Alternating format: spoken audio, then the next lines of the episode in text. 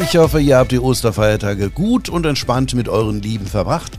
Wer jetzt äh, ohne die Familie Urlaub machen möchte und äh, nicht so weit anreisen möchte, für den haben wir einen Vorschlag. Und zwar unsere Reisesendung Radio Holiday führt euch heute nach Malta. Einen ersten Überblick und wie wir hinkommen, hören wir gleich von unserer Malta-Expertin. Ich bin Dieter Döring, schön, dass ich wieder euer Guide sein darf. Radio Holiday ist hier unsere Travel Show Malta. Das ist unser Reiseziel heute. Michaela Hempel vom Fremdenverkehrsamt Malta in Frankfurt. Ganz zu Anfang hätten wir gerne mal gewusst, wie wir hinkommen und so ein paar Fakten zu Malta hätten wir auch gerne. Malta ist ja ein ganz toller Inselstaat, der im Herzen des Mittelmeers liegt. Da hört man schon, was da so auf einen wartet. Mittelmeerinseln, viel Wasser drumherum. Wir haben tolles, klares Mittelmeerwasser. Sonnenschein, weil wir liegen südlich von Sizilien noch, also über 300 Tage Sonnenschein im Jahr. Und wir haben, um das Ganze noch zu toppen, über 7000 Jahre Geschichte zu bieten. Also Malta liegt südlich von Sizilien, eine Stunde ungefähr entfernt, ist direkt angebunden mit Flugverbindungen aus Deutschland, von Frankfurt natürlich mit der Lufthansa, München mit Lufthansa Air Malta, Düsseldorf mit der Air Malta und Berlin. Die Ryanair fliegt auch ab Köln, ist sehr schnell erreichbar. In gut zwei Stunden ist man schon da. Das ist das südlichste EU-Land, was es gibt und auch gleichzeitig das kleinste. Malta ist ein kleiner Inselstaat, bestehend aus drei Inseln, Malta, Gozo und Comino. Der Flughafen ist auf der Hauptinsel Malta, in der, ganz in der Nähe von der wunderschönen Hauptstadt Valletta. Malta selber muss man sich vorstellen, ist von der Gesamtfläche ungefähr so groß wie München, 216 Quadratkilometer, hat so 550.000 Einwohner auf den Inseln verteilt, wobei man sagen muss, auf Comino wohnen nur zwei Einwohner und ist katholisch geprägt. So, Malta ist auch ein ganz spannendes Ziel eigentlich, weil es eben lange Zeit unter englischer Besatzung war, neben vielen anderen äh, Nationen, die auch im Laufe der Jahrtausende mal da waren. Von daher ist es eben auch zweisprachig, Englisch und Maltesisch. Und auf Malta aufgepasst für all die ganzen Zuhörer unter euch, die gerne mit dem Mietwagen unterwegs sind. In Malta herrscht Linksverkehr. Das ist also eine kleine Herausforderung, wenn man hinfährt, aber auch ganz spannend eigentlich. Okay, Dankeschön für den ersten Überblick. Da haben wir ja wirklich schon jede Menge Informationen bekommen. Mehr zu den Inseln, zum Wetter und wie lange der Urlaub auf Malta idealerweise sein sollte. Das hören wir gleich hier bei Radio Holiday. Schönen Sonntag, hier ist Radio Holiday, die Reisesendung. Wir reisen heute nach Malta, dem kleinsten Mitgliedstaat der EU. Zur Anreise und Fakten haben wir ja gerade schon erfahren von Michaela Hempel vom Fremdenverkehrsamt in Malta. Wie schaut es denn mit dem Wetter in Malta aus und wie lange sollte unser Urlaub sein? Was ich immer ganz schön finde, ist auch gerade mal so ein verlängertes Wochenende nach Malta zu fahren, wenn mir hier wirklich die Decke auf den Kopf fällt. Es gibt super Fluganbindungen ab Frankfurt und München ja täglich, Berlin und Düsseldorf eben mehrfach die Woche, dass man auch sagen kann, komm, wir verbringen mal ein verlängertes Wochenende, fliegen mal nach Malta, bleiben ein paar Tage entweder in Valletta, machen eine kleine Sightseeing-Tour oder gehen auch mal rüber nach Gozo und gehen wandern. Es ist so schönes Wetter, das kann man wirklich nur empfehlen. Wenn es mal regnet, passiert ab und zu mal, aber dann zieht es auch schnell wieder weiter, es sind halt kleine Inseln. Wir haben ja gerade schon gehört von Gozo. Wie unterschiedlich sind denn die Inseln so im Vergleich? Es ist eigentlich ganz spannend zu sehen, so klein wie die Inseln sind und die Inselgruppe, sind sie doch sehr, sehr unterschiedlich. Na, auf die Hauptinsel Malta kommt man reingeflogen. Das ist die größte von den, von den drei Inseln. Und da ist auch die Hauptstadt Valletta drauf, der Flughafen, viele andere Städte. Es ist recht bebaut und da wohnen auch wirklich die meisten Malteser, also 400.000, 440.000 wohnen ungefähr auf, ähm, auf Malta selber. Und es ist dementsprechend eben auch wirklich viel los. Es gibt ein tolles, großes kulturelles Angebot und es ist eben auch viel Betrieb auf den Inseln. Viele Hotels sind dort zu finden. Es ist sehr schön angelegt und eben, wenn man auf die Nachbarinsel Gozo kommt, merkt man schon, es ist ein bisschen ruhiger, entspannter. Dort wohnen wesentlich weniger Leute, weniger Betrieb und die ist auch nur 17 Kilometer lang und sieben Kilometer breit, also eine recht kleine Insel. Und es ist so ein bisschen grüner, landwirtschaftlicher geprägt. Und dazwischen liegt ganz klein das Eiland Comino was eigentlich eher so eine Ausflugsinsel ist. Es gibt auch nur zwei Einwohner, die das ganze Jahr über dort leben. Es gab mal eine ganze Zeit ein Hotel, das ist aber derzeit im Umbau. Es ist leider jetzt gerade nicht buchbar. Aber das ist so eine tolle kleine Insel, wirklich mit einer wunderschönen blauen Lagune, ein Badeausflug, kann wandern gehen oder mal mit einem Kajak rüber paddeln. Bei Tauchern und Schnorchlern ist diese Insel natürlich auch sehr beliebt. Also man sieht, jede von diesen drei Inseln hat wirklich viel zu bieten, aber jede auf seine Art und Weise auch sehr unterschiedlich. Mhm. Hier ist Radio Holiday, die Travel Show. Gleich reden wir über die Hotels oder die Alternative, ein eigenes altes Bauernhaus zu mieten. Ich bin Dieter Düring. Schönen Sonntag. Entspannten Sonntag, hier ist Radio Holiday, die Travel Show. Beste Reisezeit für unser heutiges Urlaubsziel Malta sind die Monate Mai bis Oktober, da dann einerseits die Temperaturen am wärmsten sind, andererseits die Niederschlagsmenge auch sehr gering ist.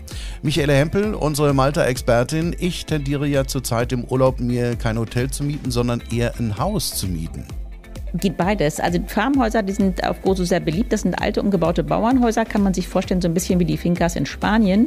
Und das sind wirklich Häuser, die sind äh, von einfach aus, einfacherer Ausstattung bis hin wirklich zu Deluxe-Villen sozusagen.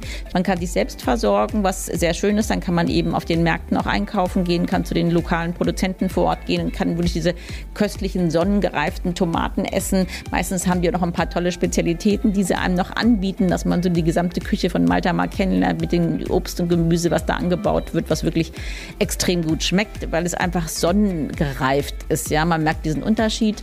Oder man kann natürlich auch ein Haus mieten mit kompletten Service, dass man eben jemanden hat, der tagsüber kommt und für einen kocht, aufräumt und also Sachen macht. Das ist beides möglich und das ist beides auf der Insel verfügbar. Und die Häuser sind eben sehr schön, weil die in der Regel auch einen Pool dabei haben. Ich habe es früher auch immer so gemacht mit meinen Kindern, sind wir häufig in den Herbstferien gefahren und dann hatten wir so ein schönes Haus für uns. Die Kinder hatten den Pool mit dabei. Und dann haben wir meistens morgens zu Hause schön gefrühstückt. Und nachmittags oder abends sind wir dann irgendwie essen gegangen. Es gibt so viele tolle Kneipen und Bars, wo man hingehen kann. Und tagsüber haben wir halt ein schönes Programm gehabt auf Gozo. Das ist wirklich sehr zu empfehlen. Ja, das hört sich auch wirklich sehr gut an. Wie komme ich denn am besten von A nach B? Malta selber würde ich sagen, ist es super, auch mit öffentlichen Verkehrsmitteln zu fahren. Es gibt ein super ausgebautes Busnetz mit öffentlichen Bussen, die einen wirklich in jeden Winkel der Insel bringen und die auch regelmäßig fahren. Dann gibt es auch die Möglichkeit mit Hop-on, Hop-off-Bussen, die wir hier aus den Städten kennen. Die sind so angelegt, dass die eben über die ganze Insel fahren. Es gibt zwei Touren und auch alle Sehenswürdigkeiten praktisch abklappern. Da hat man natürlich gleichzeitig noch die mehrsprachige Information mit an Bord. Mietwagen ist natürlich kein Problem, kann man sich auch mieten, aber aber es ist schon so, dass auf Malta selber doch äh, viele Malteser eben auch unterwegs sind, dass der Verkehr manchmal ein bisschen dichter ist. Und wenn man nicht ganz so geübt ist beim Linksfahren, ist es vielleicht auch anstrengend. Also da ist es vielleicht dann doch einfacher, mit dem öffentlichen Verkehrsmittel zu fahren. Ja, das denke ich auch so. so, wir besuchen gleich Sehenswürdigkeiten. Zwar Sehenswürdigkeiten mit einer dicken Portion Geschichte. Entspannten Sonntag mit Radio Holiday, der Reisesendung. Ich habe heute einen Urlaubsvorschlag, der gar nicht so weit entfernt ist und dennoch im Mittelmeer liegt. Malta. Michaela Hempel, unsere Malta-Expertin, was gibt es denn an geschichtlichen Sehenswürdigkeiten alles zu entdecken? Wir sind sehr stolz darauf, ehrlich gesagt. Wir haben über 7000 Jahre Geschichte. Wer schon mal da war, kennt das ja auch, diese sehr, sehr, sehr beeindruckenden Tempelanlagen, die wir auf den Inseln haben, äh, im, im, Süden, in, auf der Hauptinsel Malta, im Nahe Ajaim oder Jantia, das ist der älteste, die älteste Tempelanlage, die auf Gozo steht. Das sind ja auch noch freistehende Tempelanlagen draußen. Das ist wirklich, die sind älter als Stonehenge oder auch die Pyramiden von Gizeh. Aber im Laufe der Jahrtausende haben wirklich sehr, sehr viele Eroberer die Insel für sich erobert, wie man das so schön sagt, und sind dort auch eine Zeit lang geblieben und haben auch alle ein bisschen was zurückgelassen, sei es in der Sprache, sei es in der Küche. Die Architektur kann man eben auch sehen, wenn man durch die, durch die alten Städte läuft. In, in Malta sieht man wirklich diese Unterschiede der jeweiligen Eroberer, die ihre architektonischen Reliquien dagelassen haben. Oder auch in der Sprache. Es gibt Malte, Maltesisch ist ja so ein bunter Mix eigentlich aus Englisch, Französisch, Phönizisch, Italienisch, Arabisch.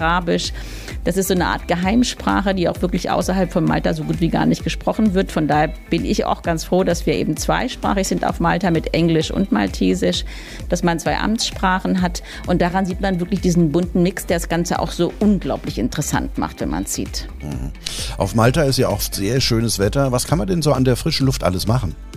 Ja, die Inseln bieten sich einfach an, weil sie eben super Klima haben. Man kann toll ganz entspannt laufen, wandern. Man kann oben im, im, im Süden zum Beispiel zu den Tempelanlagen hin wandern. Eine ganze Ecke läuft dann weiter bis ins Dorf rein. Radfahren finde ich jetzt so mit dem Mountainbike auf Gozo auch wirklich toll. Oder im Landesinneren von Malta gibt es sehr, sehr schöne Strecken, dass man da wirklich rauf und runter fährt, meistens mit Meerblick. Man kann auch sehr schön, wenn es jetzt ein bisschen wärmer wird, Kajak auch toll fahren um die Inseln rum. Habe ich früher auch oft mit meinen Kindern gemacht. Wir sind dann von Gozo, sind wir dann mit dem Kajak bis Comino, diese kleine Insel, rüber gepaddelt, wo man immer denkt, huh, von Insel zu Insel. Aber es geht wirklich super, weil es kaum Gezeiten und kaum Strömungen gibt, kann man wirklich die Inseln gut miteinander verbinden. Ja, ist ja auch eine schöne Idee, ne? So, gleich machen wir auch was ganz Wichtiges, nämlich wir gehen typisch essen auf Malta. Schönen Sonntag, hier ist Radio Holiday und wir reisen heute auf die Inselgruppe Malta. Das ist ja auch das ideale Ziel, um Ferien im Mittelmeer mit Sprachferien zu verbinden. Ne? Und es gibt hier diese mysteriösen Cartruts. Das sind auf einigen Felsen so Furchen, die aussehen wie Straßenbahnschienen. Sollte man sich auf jeden Fall anschauen. So, wir wollten ja aber auch über das typische Essen sprechen. Ne? Von Snackbars habe ich gehört, die man besuchen soll.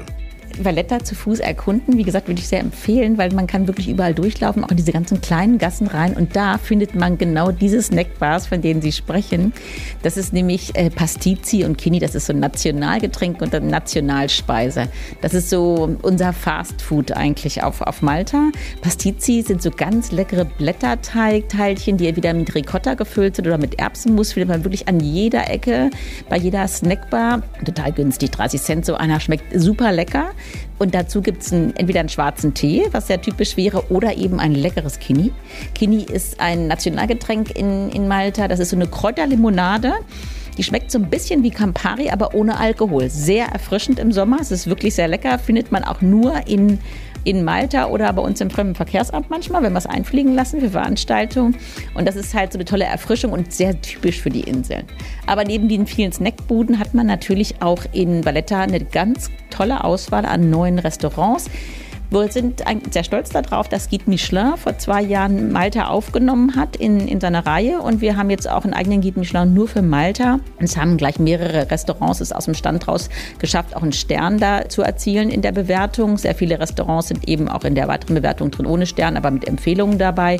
Da haben wir bei uns im Fremdenverkehrsamt, wenn es jetzt Zuhörer interessiert, die können uns gerne anrufen oder uns schreiben, eine E-Mail schicken, info at urlaubmalta in einem Wort.com und können uns gerne anfragen. Wir verschicken Kosten kostenfrei Informationsmaterial und eben auch von Guide Michelin, so kleine Reiseführer, wo die ganzen Restaurant-Tipps sind.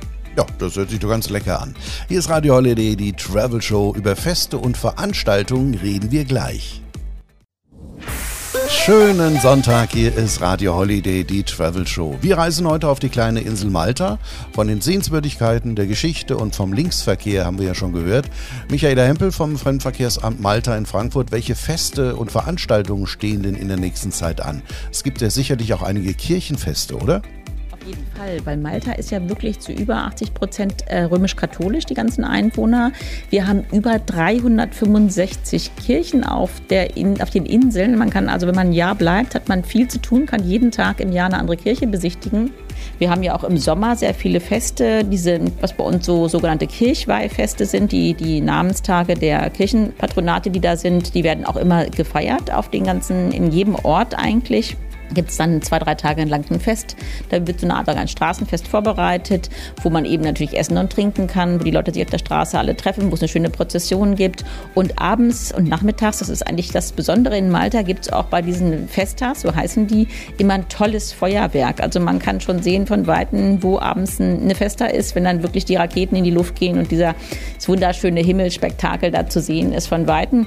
Wenn man jetzt auf Malta ist, so von April bis Oktober ist normalerweise die Saison. Man muss mal fragen, ob irgendwo eine Feste an der Nähe ist. Dann sollte man da wirklich abends mal hingehen oder auch schon nachmittags und sich so ein bisschen das Spektakel angucken und auch die Malteser einfach erleben, wie die dann da so feiern und wie diese ganzen Sachen so stattfinden. Das finde ich ist wirklich eine tolle Art und Weise, auch so in die Kultur der Malteser einzutauchen, weil die ganzen Bands, also die, auch die Orchester aus den jeweiligen Dörfern spielen dann da und musizieren und eigentlich sind alle aus dem Dorf auf dem Dorf auf den Beinen und versuchen dazu beizutragen, dass eben diese Feste was ganz Besonderes wird.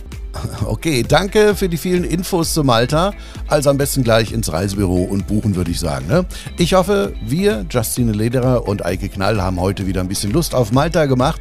Ich bin Dieter Döring und auch nächste Woche wieder euer Urlaubsguide.